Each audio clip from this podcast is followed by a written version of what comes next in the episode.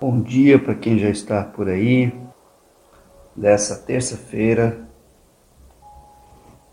dia 12 de abril de 2022.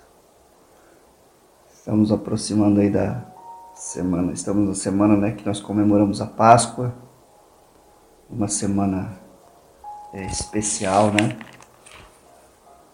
Onde nós lembramos do nosso Redentor, do nosso Salvador Jesus Cristo aquele que nos amou primeiro, aquele que nos deu a vida primeiro, aquele que se deu primeiro por nós, né? É, isso é maravilhoso, isso é glorioso, né? Para quem conheceu a Jesus, não de, não de ouvir falar dele, mas conheceu Jesus de com ele andar. Para quem conhece Jesus e com ele andar, né? Amém. Deus é bom demais. Ele está conosco. Ele está sempre conosco. Então, essa semana é a semana que estamos comemorando, estamos lembrando, né? Daquilo que Jesus Cristo fez por nós. Jesus é maravilhoso. Eu quero estar meditando então essa semana com você, né?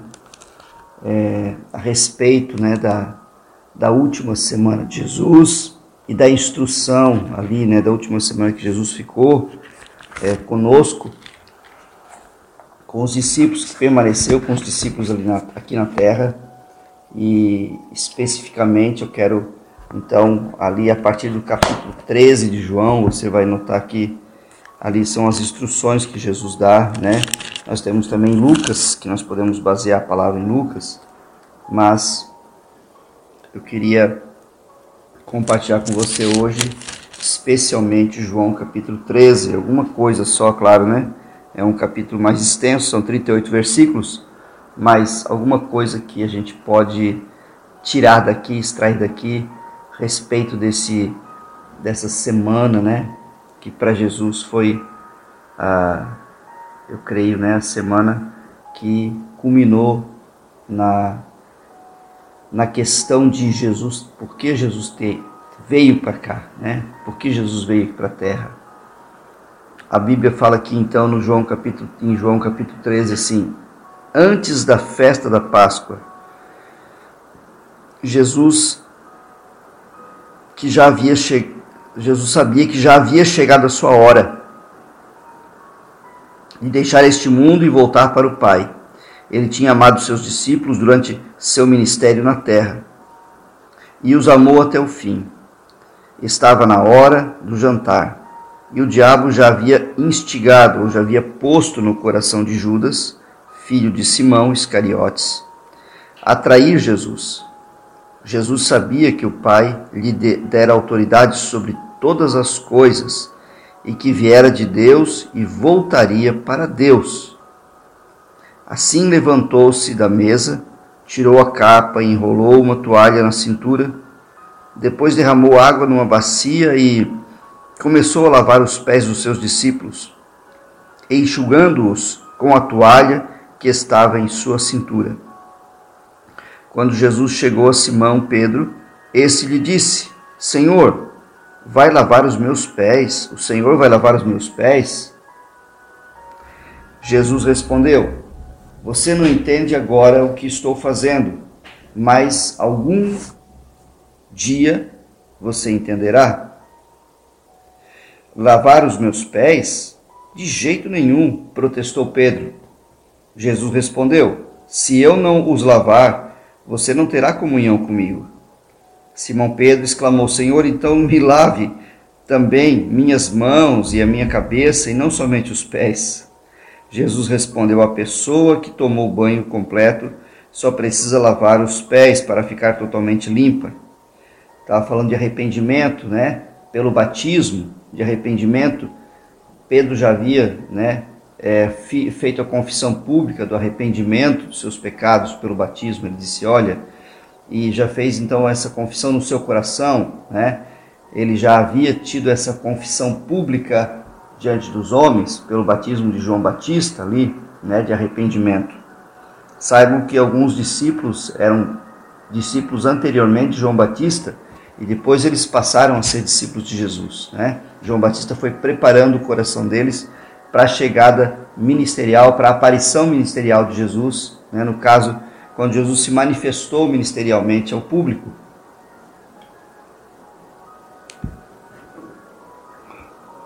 E vocês estão limpos, mas nem todos, pois Jesus sabia quem o trairia. Foi a isso que se referiu quando disse: Nem todos estão limpos. Depois de lavar os pés deles, Jesus vestiu a capa novamente, retornou ao seu lugar e perguntou: Vocês entenderam o que eu, entendem o que eu fiz? Vocês me chamam de mestre, Senhor, e têm razão, porque eu sou. E uma vez que eu sou, que eu, seu Senhor, e uma vez que eu, seu Senhor e mestre, lavei os pés de vocês, vocês também devem lavar os pés uns dos outros. Eu lhe dei um exemplo a ser seguido. Façam como eu fiz a vocês. Eu lhes digo a verdade: o escravo não é maior do que o seu senhor, nem o mensageiro é mais importante do que aquele que o envia. Agora que vocês sabem estas coisas, felizes serão se as praticarem. Amém. Jesus então depois ele prediz aqui a sua traição, né, a respeito de quem vai trair. Depois Jesus também ele ele fala a respeito da da, é, da negação de Pedro, né? Mas a ênfase aqui, né, é a, a questão do de como Jesus é, tratava, como Jesus se conduzia aos seus discípulos, como Jesus é, é preparou o coração dos discípulos para eles darem continuidade à igreja, né? A ênfase que eu quero dar a você é isso. Como Jesus preparou o coração dos seus discípulos para que eles dessem continuidade àquilo que ele iniciou aqui na terra, aquilo que ele iniciou aqui, né, no seu ministério como verdadeiro homem também, né? Então, Jesus disse assim: Olha, eu sou mestre, eu sei quem eu sou, eu sei que eu recebi toda a autoridade do meu Pai, ninguém tira a minha vida. Jesus já tinha, Jesus já tinha falado isso lá em João capítulo 10. Ninguém tira a minha vida, eu a dou e vou reavê-la, né? Ninguém vai me pegar de surpresa aqui, né? A traição de Judas ou a, a, a, aquilo que é, Judas pode é, ganhou, né? ou os saduceus, os fariseus, tal, né? Ninguém me tira a vida, né? ninguém me pega de surpresa. Eu recebi toda a autoridade do meu Pai. E mesmo sob, sob essa autoridade, toda essa autoridade que eu recebi do Pai nos céus, eu me inclino diante dos pés de vocês que são pecadores, né? Que vão me abandonar daqui a pouco, daqui a algumas horas todos vocês vão me abandonar, com exceção de um, né? Um vai me trair, o outro vai me negar, né? Três vezes. Mesmo assim, eu vou lavar os pés de vocês para ensinar vocês, né? Esse princípio do serviço incondicional, baseado no amor do Pai, baseado na obediência à palavra de Deus. Você está entendendo? Jesus, se ele fosse levar em conta o que esses discípulos iam fazer com ele daqui a algumas horas, né? e ele fosse ser, né, de alguma forma sentimental na alma, ele não faria isso. Jesus ele estava dizendo assim: Olha, eu recebi toda a autoridade do meu Pai, eu sei o que está para acontecer, eu tenho consciência do que está para acontecer. Ele sabia dos salmos, né, o que dizia a respeito dele, ele tinha conhecimento, clareza disso, revelação disso, de que os seus amigos o abandonariam, não é? Que ele seria traído, que ele seria rejeitado, né? mesmo assim, ele serviu. Eu quero fazer uma pergunta para você, eu quero que você escreva aí na, nos comentários, por favor. Se você estivesse nessa situação em que você soubesse, né, que aquela pessoa que você está investindo, aquela pessoa de repente do teu familiar mais próximo, estivesse fazendo coisas com você que você não gostava, né, que de certa forma você foi extraída a sua confiança, você foi abandonado de alguma forma e, e houvesse ali uma oportunidade para você servir essa pessoa, o que você faria? Você servir essa pessoa de alguma forma. Esse lavar de pés aqui, queridos, tinha um significado muito importante para os judeus, do qual Jesus também tinha essa linhagem como homem de ju ser judeu, né? Quando ele chegava em algum lugar, em algum estabelecimento, alguma casa para comer, por isso que Pedro menciona né, lavar a cabeça, lavar as mãos também, eles tinham um ritual muito importante. E quem fazia isso, quem fazia isso era o empregado ou escravo mais simples, vamos colocar assim, né, nessa palavra. O escravo, vamos dizer assim, que quase não sabia fazer nada.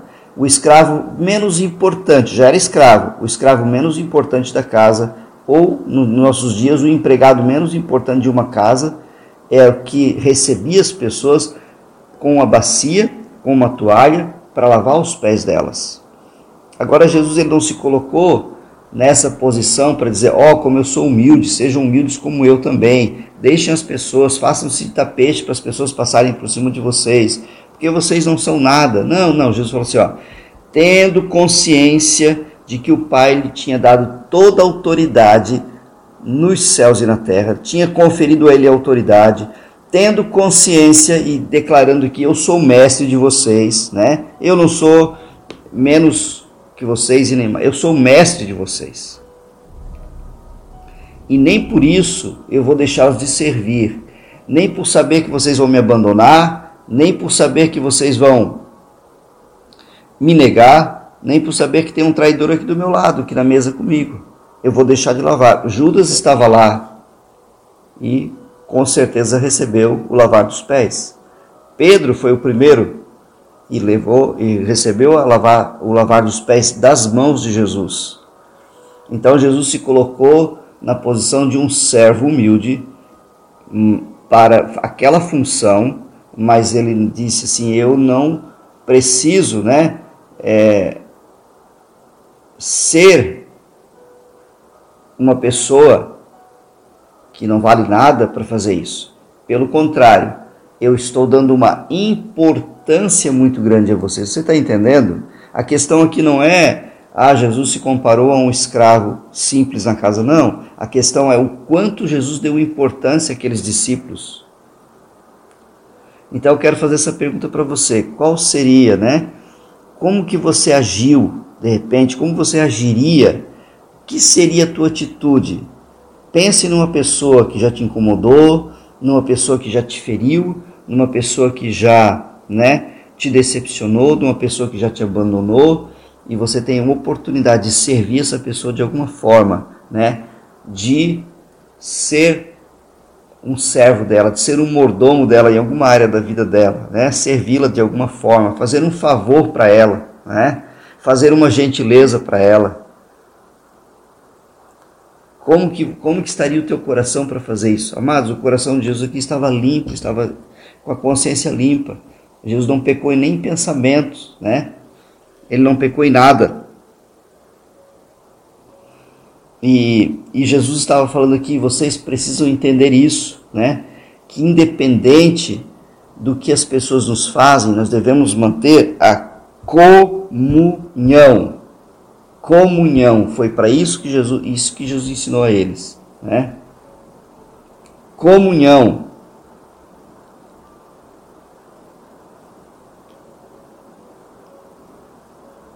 O preço da comunhão é um preço alto. É isso que Jesus está dizendo aqui. Cris colocou um comentário aqui. Já passei por isso, coração fica leve e grato a Deus pela oportunidade que nós de nos livrarmos do pecado. É verdade. É verdade. Nós devemos ter essas experiências. Jesus falou: se você agradar somente quem te agrada, que demais você faz? As pessoas comuns sem nascer de novo também fazem. Se você amar só os que, que os amam, os gentios faziam o mesmo. Então a comunhão está independente da, da debilidade, né, ou da fragilidade, da sua fragilidade em relação a algumas pessoas está independente da, do defeito que a pessoa pode apresentar para você, que você, para você de repente é muito grave aquele defeito. manter a comunhão, existe um preço a pagar em manter essa comunhão. Porém, né, é um, aqui fica como um mandamento de Jesus, porque ele fala assim para Pedro, olha. Jesus respondeu a Pedro, lá no versículo 8, do capítulo 13 de João. De jeito nenhum, protestou Pedro. Se eu não o lavar, você não terá comunhão comigo. Se eu não lavar, você não terá comunhão comigo. Nós temos um preço a pagar sobre comunhão. E esse preço chama-se perdão. Né? Nós temos um coração perdoador, um coração reconciliador, né? um coração amoroso, como Jesus nos ensinou e nos deu exemplo. Jesus não só deixou exemplo aqui para nós, amados, da humildade, né?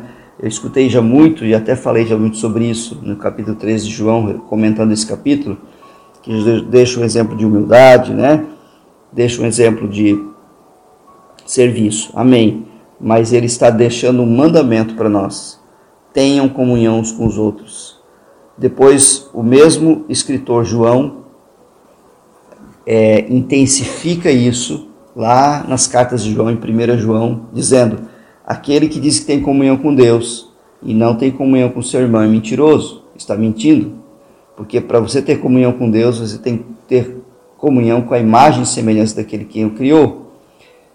Sem ter comunhão com o irmão, você não tem comunhão com Deus, diz a palavra. Aquele que diz que tem comunhão com Deus e, e odeia seu irmão, diz a palavra, está nas trevas até agora e está mentindo para si mesmo, está mentindo para as pessoas. Então a comunhão, ela é necessária. Por isso que a Bíblia fala em Hebreus, não deixar de congregar como é do costume de alguns. Não deixe de congregar Não deixe de estar junto em comunhão, independente dos defeitos que você vê na outra pessoa. Você vê traição, você vai ver abandono, você vai ver negação. Né? Eu já passei por situações em que as pessoas da minha igreja, né? aqui em Gaspar, não, em outras cidades, em outra cidade, uma pessoa, era um líder, eu estava num lugar público lá com meu filho, e ele estava nesse mesmo lugar, a gente chegou perto, né, para cumprimentar a pessoa, fez que não me conheceu. A pessoa me ignorou, me, né, me senti como um, um, um copo descartável ali. Mas glória a Deus por isso.